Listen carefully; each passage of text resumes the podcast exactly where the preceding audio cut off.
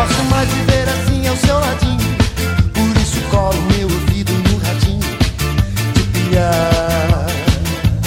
Tenho 72 anos de idade. Há 60 eu sou ouvinte assíduo de rádio. Sou amante da moda antiga do rádio, principalmente do rádio AM. Depois eu me incorporei ao rádio FM, mas para mim a rádio AM é fundamental porque ela está em todo canto. Sou ouvinte da Hora do Brasil e depois continuei ouvindo programas esportivos, notícias. Então o rádio é abrangente, o rádio é instantâneo, é mais autêntico, mais sincero e mais oportuno. Não sei viver sem rádio. Não tem presente para mim melhor do que um rádio. O rádio é tudo da minha vida. Quando eu vejo que o programa não é bom, eu mudo. Eu migro para outra rádio, mas nada de abandonar o rádio de forma nenhuma. Eu sou amante da moda antiga do rádio. O ouvinte José Sombra Oliveira resumiu em poucas palavras sua paixão pelo companheiro diário, o rádio. Ao contrário do que muitos imaginam, o consumo de conteúdo via rádio aumentou no último ano. É o que aponta o estudo Inside Rádio 2021 da Cantar Ibope Mídia, realizado em 13 regiões metropolitanas do Brasil. O levantamento aponta que 80% da população dessas regiões ouvem rádio e que, mesmo aumentando a audiência das rádios pelo celular, as pessoas preferem escutar no aparelho de rádio tradicional. Além disso, os dados revelam ainda que 71% escutam em casa.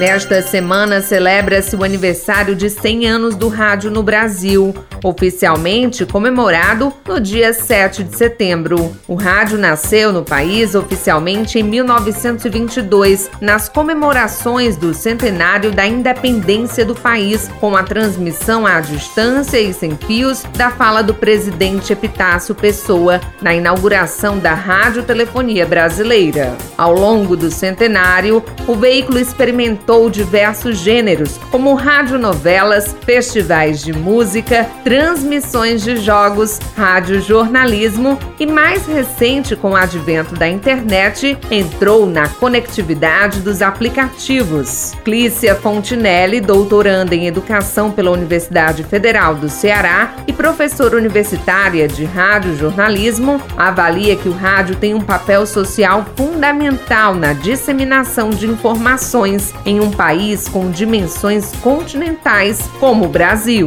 O rádio, ele está presente nas pequenas e nas grandes cidades. Por isso, fortalece a nossa democracia. Acredito que este seja o principal papel do rádio. Outro papel do rádio é a disseminação de uma cultura diversa, de uma cultura inclusiva e que mostra a riqueza do nosso país, a diversidade dos brasileiros e das brasileiras. Considero ainda o rádio um meio de comunicação importante no que se refere a pequenos serviços, a informações de utilidade pública. É pelo rádio que muitas pessoas ainda acessam familiares, reivindicam melhores condições de vida em suas cidades, em seus bairros. Então o rádio ele cumpre um papel também de denúncia, de acompanhamento diário do que acontece em nosso país. Penso que o rádio tem um papel educativo muito importante, principalmente porque o rádio não se resume às emissoras comerciais. Aqui no Brasil, nós temos emissoras públicas, emissoras educativas e emissoras comunitárias, que também servem como meios que disseminam informações importantes, que acabam sendo um espaço para uma pluralidade de vozes em nosso país.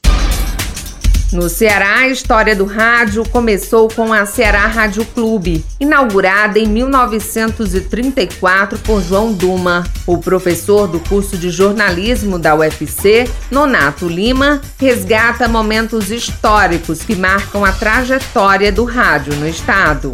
O rádio chegou ao estado do Ceará no formato de emissora de rádio em 1934 oficialmente, que é a Ceará Rádio Clube. Mas antes, ainda em 1928, já havia um grupo de entusiastas do rádio, constituído de radioamadores. Esse grupo tinha, fez uma experiência de rádio e a rádio se chamava Rádio Educadora Cearense. Esse é o caráter do rádio que inicialmente surge no país. Uma perspectiva de sociedade, portanto, de uma organização a partir da iniciativa livre de pessoas da sociedade e funcionava em, em, formato de contribuição mesmo de sócios, daí o nome sociedade. E esse caráter de rádio educadora é interessante porque é uma dimensão ainda hoje prevista constitucionalmente para o rádio. Claro que muitos esquecem, muitas emissoras, inclusive algumas educativas, esquecem que são educativas. Mas do ponto de vista constitucional, o rádio tem, todo ele, inclusive o rádio comercial, tem deveres com aspectos muito importantes de interesse social, como educação, cultura,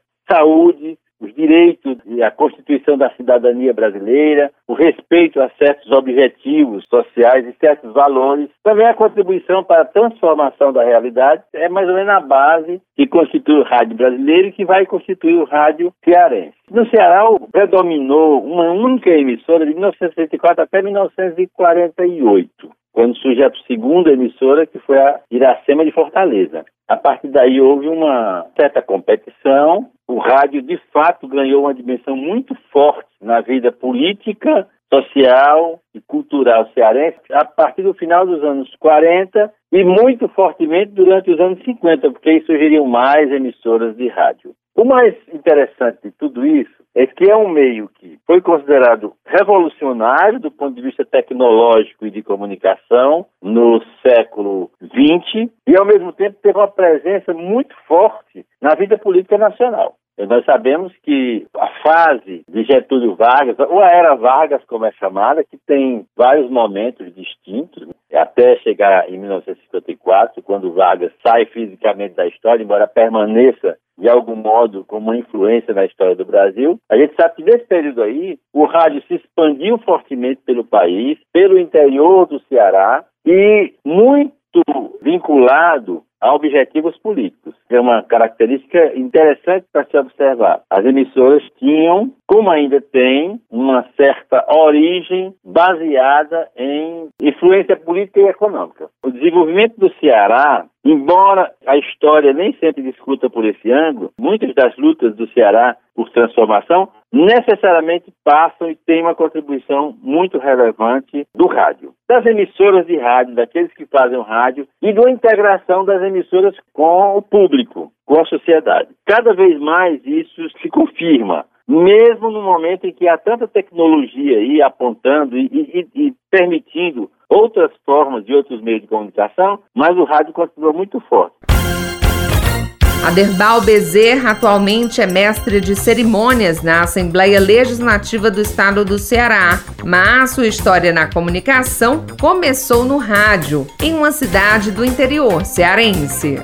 Tudo começou em 1959, na cidade de Massapê, através da amplificadora A Voz do Município. Em 64, eu fui para a Rádio Iracema, aqui de Fortaleza, e em 67, o Edilmar Norões me chama para a Rádio Verdes Pares. E de 67 até 96 eu permaneci no sistema desses mares. Na rádio, praticamente eu fiz todo tipo de programa. Eu acredito ainda que o rádio é um dos meios mais importantes de comunicação, apesar dos outros veículos. 100 anos ele caiu um pouco, mas eu acredito que ainda continua sendo um dos mais importantes veículos de comunicação. José Cabral de Araújo foi o narrador da primeira transmissão de futebol no estado. O ano era 1939 e a partida foi entre Maguari e Estrela do Mar pelo Campeonato Cearense. Transmissão da Ceará Rádio Clube, a pioneira do estado. Iniciando a para Luizinho. Tira de cabeça, Luizinho entregando na bandeja, Maurício. Maurício vai ajeitar para chutar, manda gol. E é Luizinho que confirma o tempo.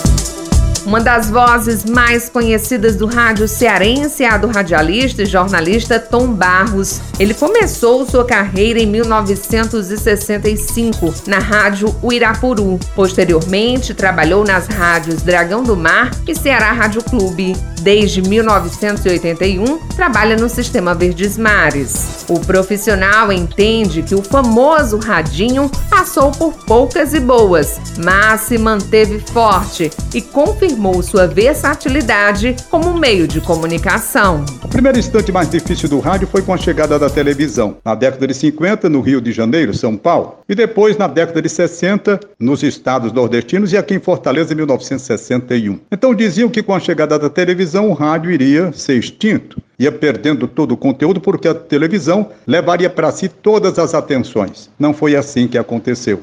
O rádio se recriou, se reinventou e teve a pujança de criar o seu próprio horário e as suas próprias alternativas, com muita criatividade, coisa, aliás, que nunca faltou ao rádio. Depois vieram as outras mudanças, e principalmente as do presente, com as plataformas digitais. Lê do engano de quem previu o fim do rádio mais uma vez. Cada celular representa não apenas um rádio a mais, pelo contrário. Com os aplicativos, você hoje pega no seu celular rádios de todo o mundo, quando em épocas passadas você só poderia sintonizar através das chamadas ondas curtas. Por tudo isso, a gente que vive do rádio, tem paixão pelo rádio, pode afirmar com certa base e com certa tranquilidade também que o rádio jamais será eliminado. Porque o rádio ele faz parte da criação humana, pela comunicação, pelo aperfeiçoamento, pela facilidade, pela agilidade. Não tem nenhum outro instrumento de comunicação tão fácil como o rádio. Fácil de se trabalhar e fazer, fácil de acompanhar e ouvir. Jamais, em instante algum, o rádio deixou a maior possibilidade de um dia passar por problemas de extinção. O rádio é eterno porque ele vive o dia a dia com facilidade em todos os segmentos, no futebol, na política, na sociedade, na economia, em todos os segmentos. Por tudo isso é que eu tenho essa paixão que não morre e afirmo: a cada século que vier, como este que chegou agora, o rádio tende a se aperfeiçoar e jamais ser extinto, pelo menos é a impressão que eu tenho. O rádio está em todos os ouvidos, seja no dial ou via streaming e até por telas. O rádio não deixa de acompanhar a evolução do consumo de mídia pelos brasileiros. De acordo com o Inside Rádio 2021, estudo da Cantar Ibope Mídia sobre o cenário do meio, nas 13 regiões metropolitanas pesquisadas, cada ouvinte passa em média 4 horas e 26 minutos ouvindo rádio. Esse amigo do brasileiro está mais vivo do que nunca. Aumenta o volume e escuta só. Não posso mais viver